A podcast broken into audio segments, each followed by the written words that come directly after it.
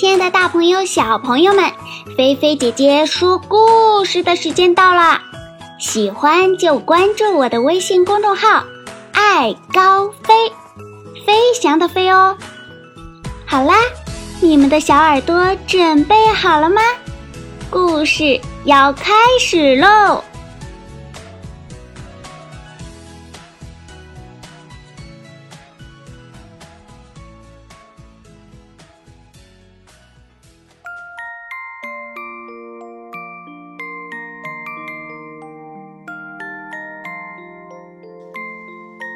番茄先生和辣椒小姐。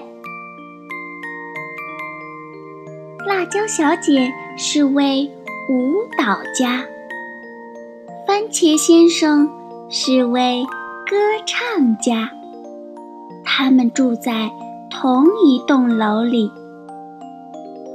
番茄先生上午练歌，下午休息，晚上去表演。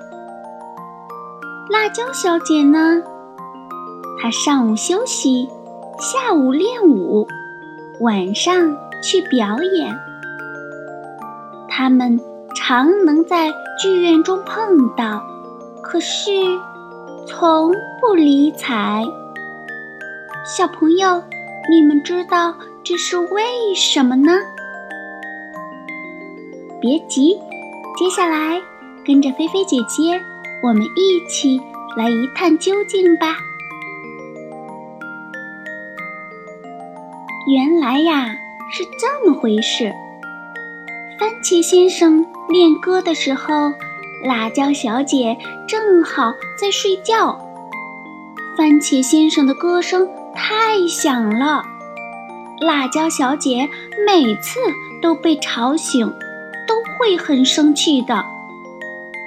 可番茄先生并不知道，仍然唱他的歌。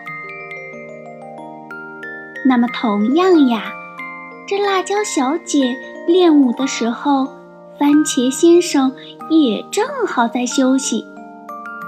辣椒小姐的脚步声太重了，番茄先生每次都被吵醒，都会很生气。辣椒小姐也并不知道，仍然跳她的舞。终于有一天，辣椒小姐气呼呼地下楼，因为走得太快，把脚给崴了。番茄先生呢，因为争吵时声音太响，把喉咙。喊哑了，这下他们都不能去表演了。这一个月安静极了。番茄先生好了一点，就上街去给辣椒小姐买了一双漂亮的舞鞋。辣椒小姐能走路了，也上街去给番茄先生。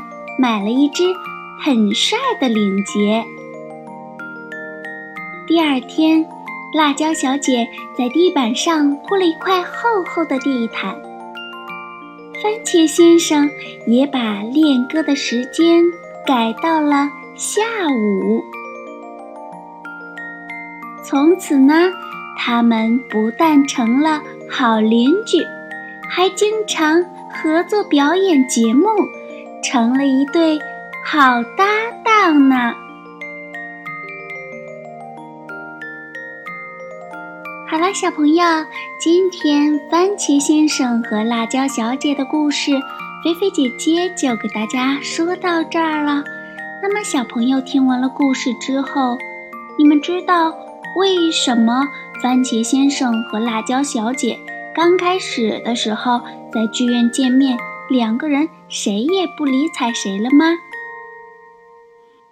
这个故事呢，菲菲姐姐觉得还告诉了我们，生气是解决不了任何事情的。